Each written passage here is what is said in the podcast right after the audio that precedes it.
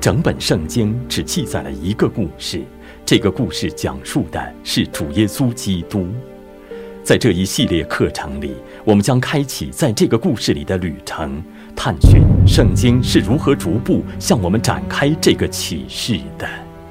世界被罪破坏了，但上帝与人立了约，要借着大卫这一脉带来救恩。因为一个又一个君王带领百姓陷入罪中，所以上帝兴起了不同的声音来为他讲话，先知。但这些人是谁？他们传达了什么信息？上帝为什么借着他们讲话？麦克风是用来传递和放大人类声音的工具，它的作用是把借着他讲话之人的信息传递给听众。麦克风本身并没有创造出这些信息，他只是把讲话者的信息带到所预期的听众的耳朵里。在旧约时代，上帝使用他的真先知来把他的圣言和旨意传达给他的百姓。先知们绝对不可在其中夹杂他们自己的想法。上帝把一个负担加在他们身上。迫使他们传达来自上帝自己的信息，他们向上帝百姓组成的那个国家，勇敢的、大声的、清楚的传达那个信息。他们的作用是像一个媒介一样，传达上帝亲自漠视的启示。他们从上帝那里来，传达耶和华如此说。那么那些先知们是谁呢？谁是旧约时代最伟大的先知呢？上帝为他们命定的职分包括哪些职责呢？他们所传达的信息中最突出的要点是什么呢？就记录圣经而言，他们有什么职责呢？先知们怎样解释我们在前面的课程中学过的关于拜偶像的主题呢？圣经是怎样谈到假先知的？还有众先知与基督有什么关系？新约时代的预言呢？仍然有假教师和假先知所带来的危险吗？在上一课中，我们探讨了以色列从国度分裂到被放逐前的那段历史，但在那个时期，上帝对他的百姓说了什么？在这一课中，我们将要探讨旧约时代的先知职分的地位。专注于学习我们在上一课中所学习的那个时期，上帝赐给以色列国和犹大国的圣言。在接下来的两课中，我们将要探讨先知关于犹太人被放逐前后的信息，然后探讨上帝在犹太人回归故土之后赐给犹大国的圣言。那么，首先我们来探讨一下先知职分。先知是上帝的正式发言人。他们是受上帝漠视的，对他百姓讲话的代言人。有些人错误的认为，先知和预言只是与预言将来的事件有关，但这个定义太狭隘了。先知宣告上帝的圣言，有时那些话是关于将来事件的，但更经常是赐给当时那个时代的信息。他们无论何时传达上帝的圣言，都先宣告耶和华如此说。先知也是守望者，他们重申和强调上帝借着摩西赐下的律法，他们呼吁以色列回归约的应许和义务。因此，他们最突出的信息是呼召人悔改、转离罪、信靠上帝。举个例子来说明这一点。我们在耶利米书第十一章六节中读到，耶和华对我说：“你要在犹大城邑中，在耶路撒冷街市上宣告这一切话，说：你们当听从遵行这约的话。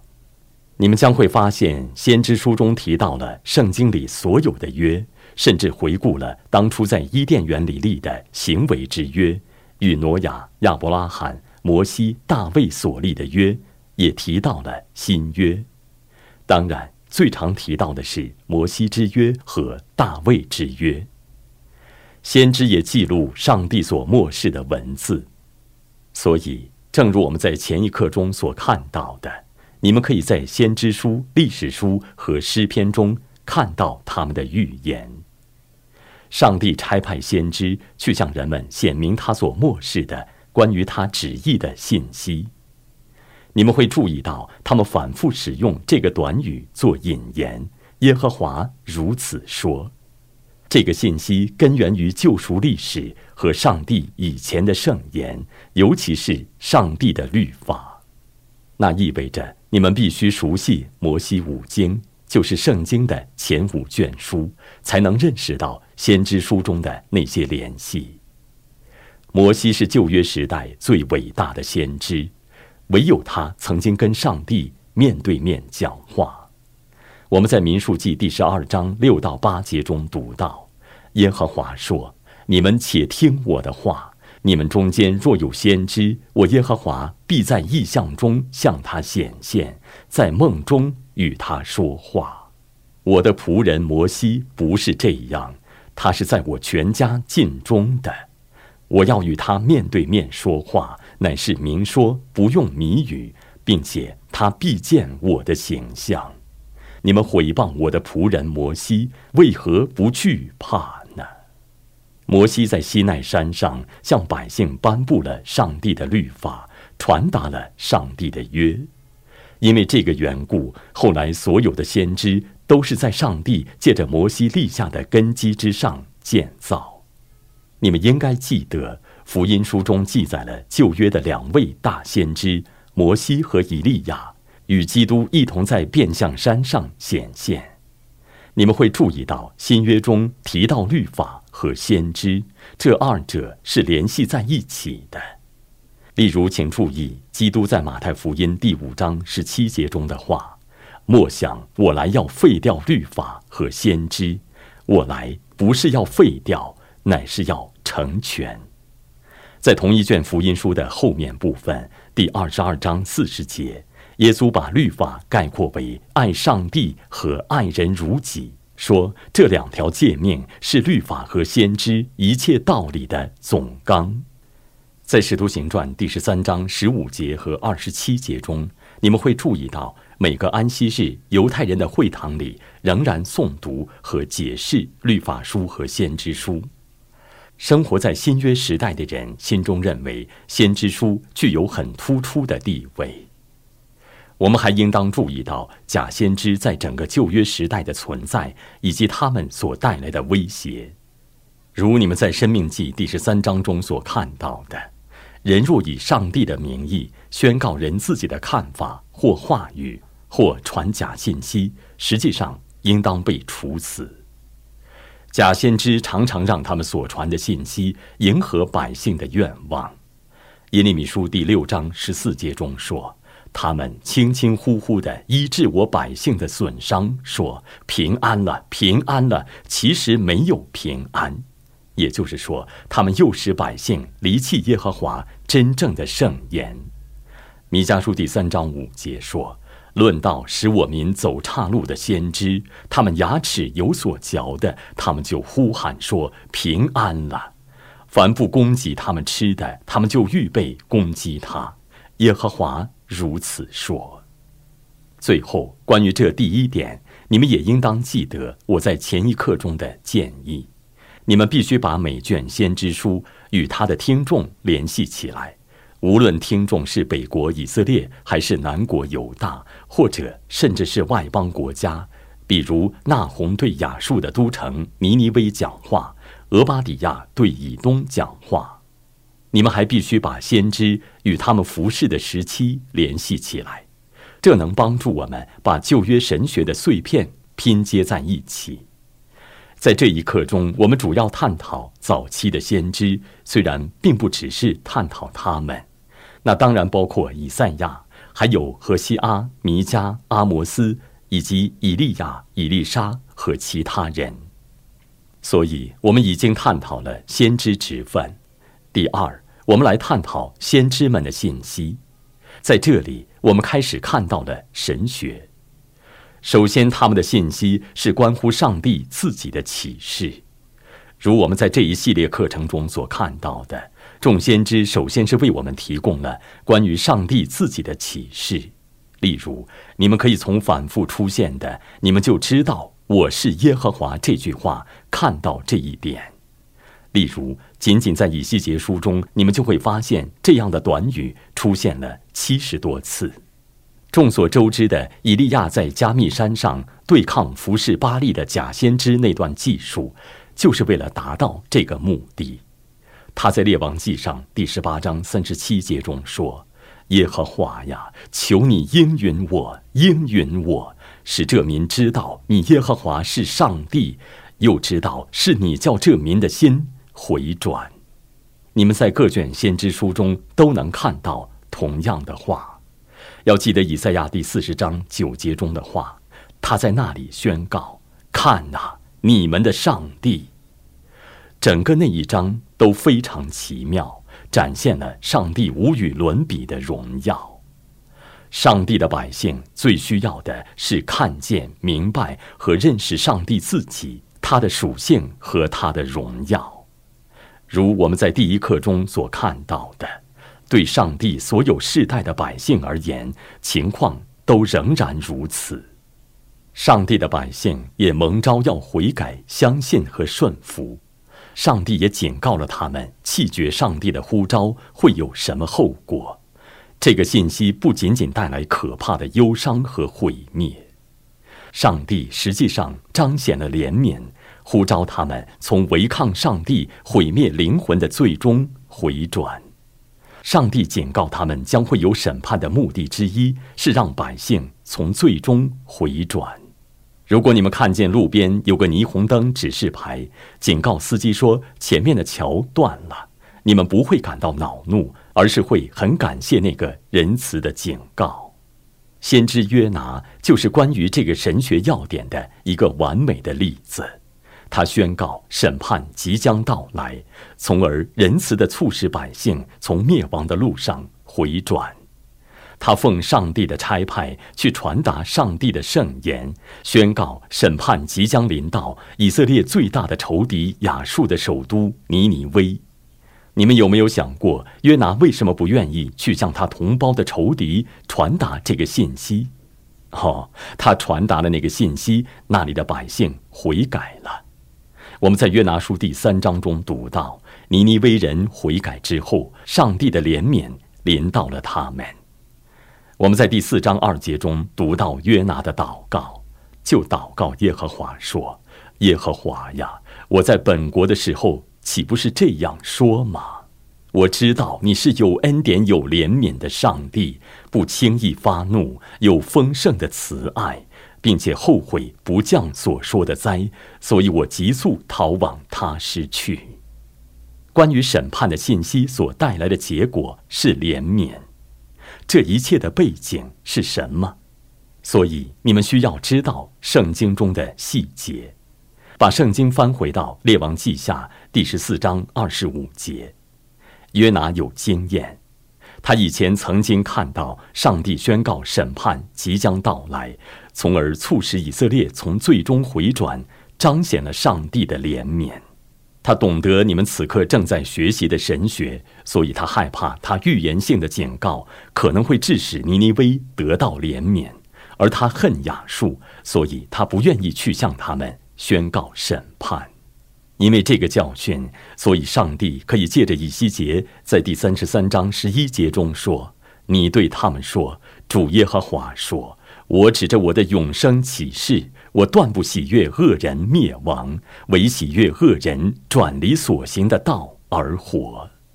以色列家呀，你们转回，转回吧，离开恶道，何必死亡呢？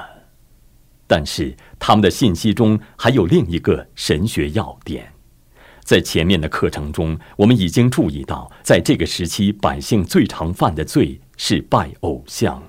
我们详细阐述了这一点，在先知书中，我们看到上帝如何看待那种罪，所以这是一个很重要的神学教义。先知们清楚地阐明了拜偶像是属灵的奸淫和卖淫行为，这是圣约的语言。如你们所知道的，婚姻关系是专一的，是上帝在创造时设立的一男一女之间的关系。然后在西奈山颁布律法时，颁布十诫时，上帝对他所拣选的百姓的第一个命令是：“我是耶和华你的上帝，你不可有别的神。”当基督说第一个且是最大的诫命是尽心尽意爱上帝时，他其实是。重申了同样的信息：上帝是祭邪的上帝，他要求他的百姓与他自己之间必须是专一的关系。你们在第二条诫命中可以看到这一点。你们在像出埃及记第三十四章十节和十四节那样的地方可以看到这一点。耶和华对于他所拣选救赎的妻子、他的百姓的祭邪的爱。要求他不可把心给别的爱人。以赛亚清楚而充分地阐述了这一点，反复提到：除我以外，再没有真神。如果你们想简要地探讨这一点，就请看以赛亚书第四十三至四十六章，并请注意这是如何与整卷书中关于婚姻的语言结合在一起的。当以色列忘记和离弃了耶和华时，他犯了极其严重的奸淫罪。各卷先知书中一直都在阐述这个主题，何西阿书完全是关于这个主题的。或者想一想耶利米书，尤其是第二和三章。如果你们想得到相关的介绍，请读以西结书第十六章、以赛亚书第五十七章等等。就连圣经中提到灵命衰退，也是用形象的语言把那比作属灵的淫行。没有做到全心全意的爱主，就是夺走了理当属于耶和华主的百姓在天上的丈夫的东西，与所爱的别的东西偶像犯了邪恶的败坏的属灵奸淫罪。圣洁祭邪的上帝因此受到了冒犯。理当发怒，这解释了上帝为什么赐给先知们这样形象的比喻来表达这个概念。我们绝不可受到试探，避免或弱化这样的语言。这样的语言必定会让人感到厌恶，但原因罪责在于上帝的百姓，不在于上帝。上帝是公义而信实的丈夫。这个主题下的最后一点。先知的信息也更清楚地显明了关于将要到来的弥赛亚的事情。我们知道，拯救将要借着上帝的受膏者到来。上帝将要给大卫兴起一个公义的苗裔，他必掌王权。他的名字叫以马内利，政权必担在他的肩上。他将会是从耶西的根发出的枝条，将会带来上帝赐给大卫的确定的怜悯。有许许多多关于基督的经文，你们阅读时必须学会用眼睛寻找细节，并且仔细的学习。当你们读新约的时候，将会为先知书中那些关于主耶稣基督的看似晦涩难懂的经文感到震惊。新约的作者非常熟悉旧约圣经，你们也应该这样。你们学习新约中引用的关于基督的旧约经文，可以学到很多教导。第三，我们可以把这一切与在新约中的应验联系起来。首先，我们当然必须探讨与基督自己的联系。众先知都指向基督。彼得前书第一章十到十一节说：“论到这救恩，那预先说你们要得恩典的众先知，早已详细的寻求考察，就是考察在你们心里基督的灵，预先证明基督受难，后来得荣耀，是指着什么时候，并怎样的时候。但不仅他们指向基督，基督也成为了上帝最后的最大的先知。”把圣经往上翻，《生命记》就已经告诉了我们这一点。上帝在《生命记》第十八章十八节中应许摩西说：“我必在他们弟兄中间给他们兴起一位先知，像你。我要将当说的话传给他，他要将我一切所吩咐的都传给他们。再翻到新约，彼得在使徒行传第三章二十二到二十四节中宣告说：“生命记中的这段经文在基督身上应验了。”他说：“摩西曾说，主上帝要从你们弟兄中间给你们兴起一位先知像我，凡他向你们所说的，你们都要听从；凡不听从那先知的，必要从民中全然灭绝。”从萨摩尔以来的众先知，凡说预言的，也都说到这些日子。也就是说，基督实现了先知职分所代表的全部含义。你们应当记得，我们在前面的课程中学过，旧约有三种受高的职分，即先知、祭司和君王。那三种职分全都指向上帝的受高者弥赛亚或基督。威斯敏斯德小教理问答第二十四问说：“基督怎样执行先知的职分呢？”基督执行先知的职分是借着他的道和灵向我们启示上帝拯救我们的旨意。基督向我们显明上帝的心意和旨意，他显明了我们罪恶的愁苦，他所赐下的救恩，以及信徒生命中结出的感恩的果子。也就是说，主耶稣基督是上帝赐给世界的最后的道。要记得希伯来书第一章第一节和二节开头的话：上帝既在古时借着众先知多次多方的小谕列祖，就在这末世借着他儿子小谕我们。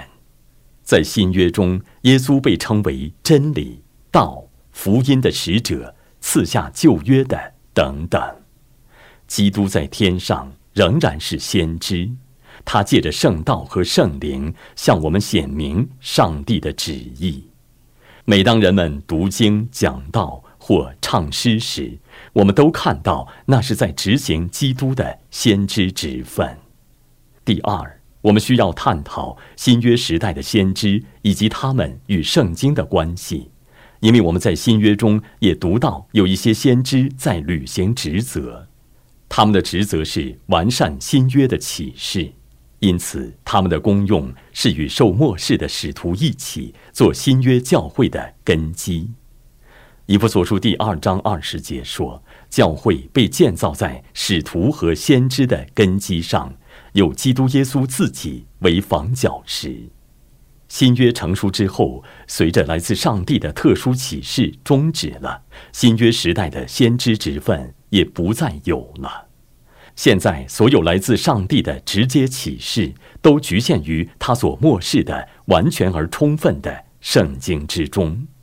彼得在彼得后书第一章十九到二十一节中谈到了圣经的卓越性。我们并有先知更确的预言，如同灯照在暗处。你们在这预言上留意，只等到天发亮，晨星在你们心里出现的时候，才是好。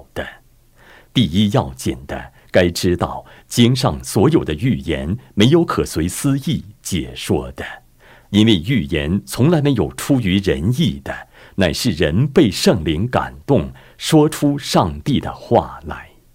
我们所需要的一切，都能在这更确的圣经真道中。找到，我们如今还需要当心持续存在的错误教导和假先知的危害。虽然先知的职分终止了，但假先知和假师傅继续给当代教会带来危害，就像他们在旧约时代所做的一样。耶稣在登山宝训中警告了这一点。马太福音第七章十五节说：“你们要防备假先知。”新约中充满了这样的警告，常常呼吁真信徒要操练属灵的辨别力。我们随处都可以看到这样的经文。每当我们听到上帝的真信息时，也看到上帝责备假先知的假信息。所以我们在约翰一书第四章一节中读到：“亲爱的弟兄啊，一切的灵不可都现。”总要试验那些灵是出于上帝的，不是，因为世上有许多假先知已经出来了。彼得在彼得后书第二章一节中发出了同样的警告：从前在百姓中有假先知起来，将来在你们中间也必有假师傅，私自引进陷害人的异端，连买他们的主也不承认，自取速速的灭亡。假师傅并不总是显而易见的。他们的教导听起来很好，他们看起来似乎是在谈论圣经，但他们实际上曲解了圣经的教导。我们不能被刚开始看起来或听起来很好的东西愚弄了。当人来宣称他们蒙了新的光照时，你们可以确定那是过去已有的谬误。历史上的信经信条和改革宗信仰宣告中。包含了经过时间检验的圣经真理，它们能够帮助我们辨别那些循环出现的古老谬误。我们必须持守真理。加拉太书第一章八到九节说：“但无论是我们是天上来的使者，若传福音给你们，与我们所传给你们的不同，他们就应当被咒诅。”我们已经说了，现在又说。若有人传福音给你们，与你们所领受的不同，他就应当被咒诅。因为这个缘故，信徒必须殷勤的学习圣经。我们必须知道上帝说了什么，以及他为什么说那些话。所有的教导必须受到上帝圣言的检验，得到圣经的支持。铁萨罗尼迦前书第五章二十一节说。但要凡事查验，善美的要持守。比利亚人在这方面为我们做出了很好的榜样。使徒行传第十七章十一节说：“这地方的人咸于铁萨罗尼迦的人，甘心领受这道，天天考察圣经，要晓得这道是与不是。”以弗所教会也曾得到基督的亲口称赞。启示录第二章二节说。我知道你的行为劳碌忍耐，也知道你不能容忍恶人。你也曾试验那自称为使徒却不是使徒的，看出他们是假的来。你们正在学习的这一系列课程，目的是装备你们，帮助你们学习圣经。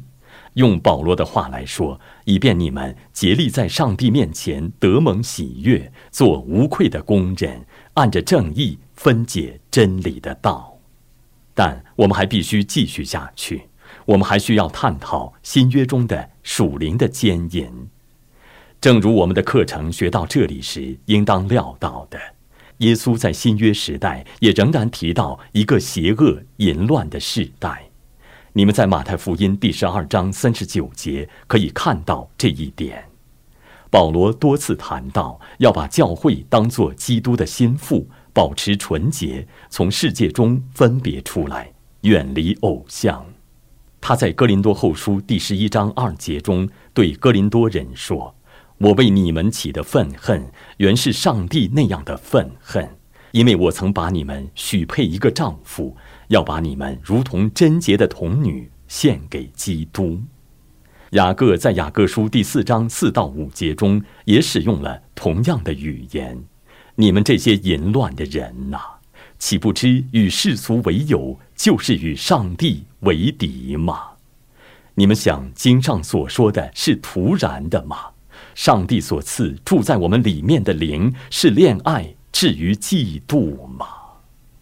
这是圣约的语言，你们应当看到。你们必须知道新约这些话语的大量旧约背景知识。才能明白和理解他们对于当代教会的意义。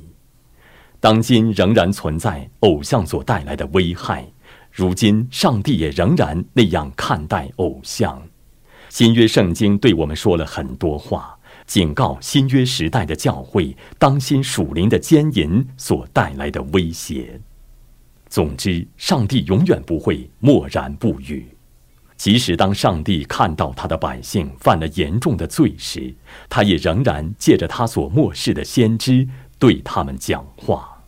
上帝的圣言回响在大地上，呼召他的百姓回到他面前得生命。我们从先知书中学到了与耶稣在马太福音第四章四节中所教导的同样的真理。耶稣却回答说：“经上记着说，人活着不是单靠食物，乃是靠上帝口中所出的一切话。”在下一课中，我们要探讨与犹太人被放逐有关的预言性信息。我们希望你们已经因我们在这一课中所探讨的内容而受到鼓舞。下次继续跟罗伯特·麦克利牧师一起踏上学习之旅，更深入的研究圣经神学，并问这个问题：关于被放逐，众先知说了什么？